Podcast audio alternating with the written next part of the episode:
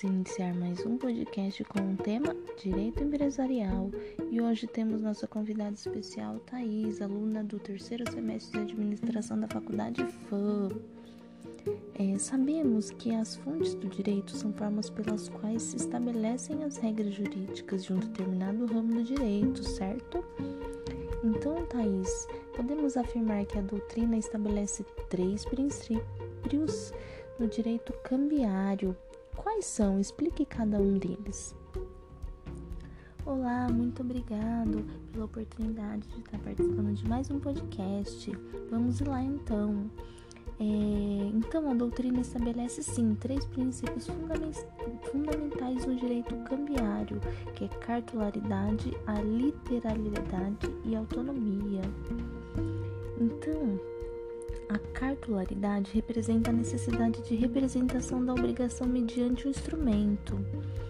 Já a literalidade estabelece que apenas o que estiver contido no título pode ser exigido, enquanto os demais atos jurídicos não instrumentalizados na própria cártula não produzirão consequências cambiárias. Por fim, o princípio da autonomia considera que as obrigações decorrentes do título de crédito são independentes entre si, ou seja, caso uma dessas obrigações né, estejam contaminadas com vícios jurídicos, esses, estão, esses não comprometerão a validade e eficácia das demais obrigações existentes no mesmo título de crédito. Muito bem, Thaís. Então explique para nós também o que é, é, citando as diferenças entre si, nota promissória, cheque e duplicata. Então, a principal diferença entre eles é que o cheque é uma ordem de pagamento à vista, enquanto a nota promissória é uma promessa de pagamento. O número de pessoas envolvidas também diferencia os dois títulos cambiais. Na nota promissória, apenas duas pessoas envolvidas: o emitente, que é o devedor, e o sacado, que é o beneficiário da promessa, certo? No entanto, o cheque há três pessoas envolvidas: emitente, beneficiário e o sacado, que é o banco, né, onde está depositado o dinheiro do emitente. A duplicata é importante, isso. A duplicata mercantil é o título de crédito criado pelo direito brasileiro para regular obrigações comerciais de compra e venda mercantil a prazo, né?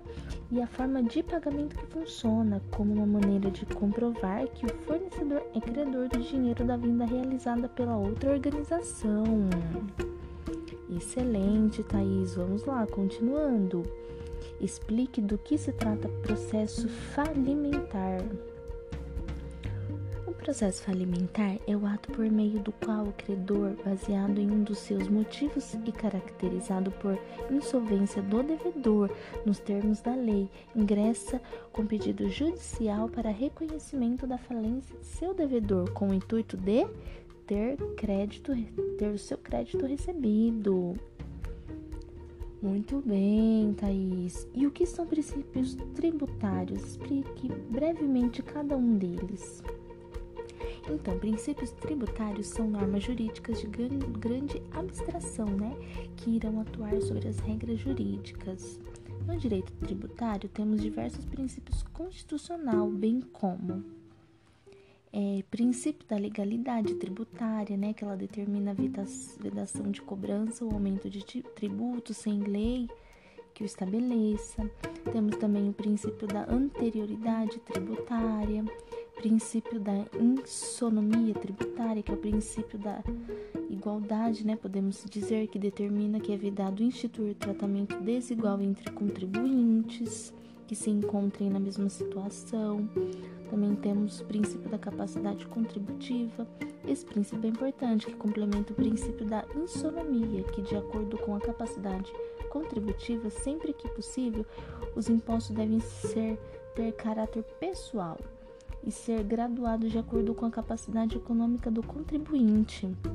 Também temos o princípio da irretroatividade tributária, princípio da vedação ao confisco, né, que veda a utilização de tributos com efeitos confiscatórios. Temos o princípio da limitação do tráfico de pessoas e bens, que veda que seja estabelecido limitações ao tráfico de pessoas ou bens por meio de tributos interestaduais intermunicipais.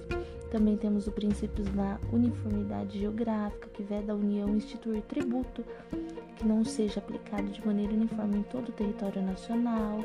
Também temos o princípio da progressividade, é, que tal princípio né, encontra diversas previsões constitucional é, no qual estabelece que o princípio da progressividade aliado ao princípio da capacidade contributiva e permite a fixação né, de alíquotas distintas de acordo com a capacidade econômica do contribuinte.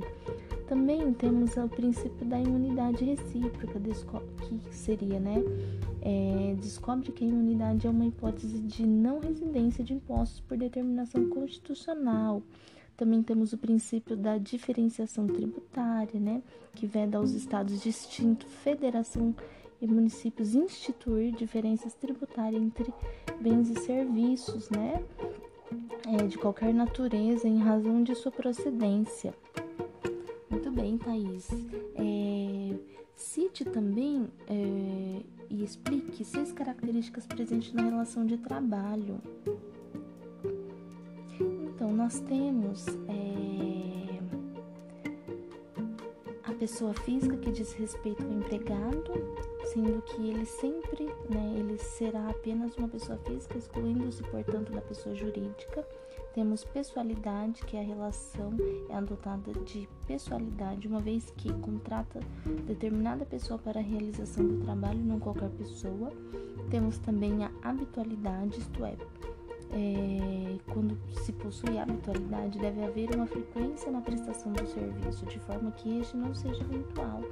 Também temos a subordinação, onde o empregado obedece aos comandos de seu empregador. Também temos a onerosidade, onde deve existir uma contraprestação ao serviço prestado pelo empregado, mediante o pagamento de um salário. E por fim, temos a alteridade, ou seja, os riscos da atividade não são do empregado, mas sim do empregador. Excelente, Thaís, muito bem. Aprendemos muito hoje, né? Sobre direito. Muito bem, sucesso em sua carreira, viu? Pessoal, até o próximo podcast.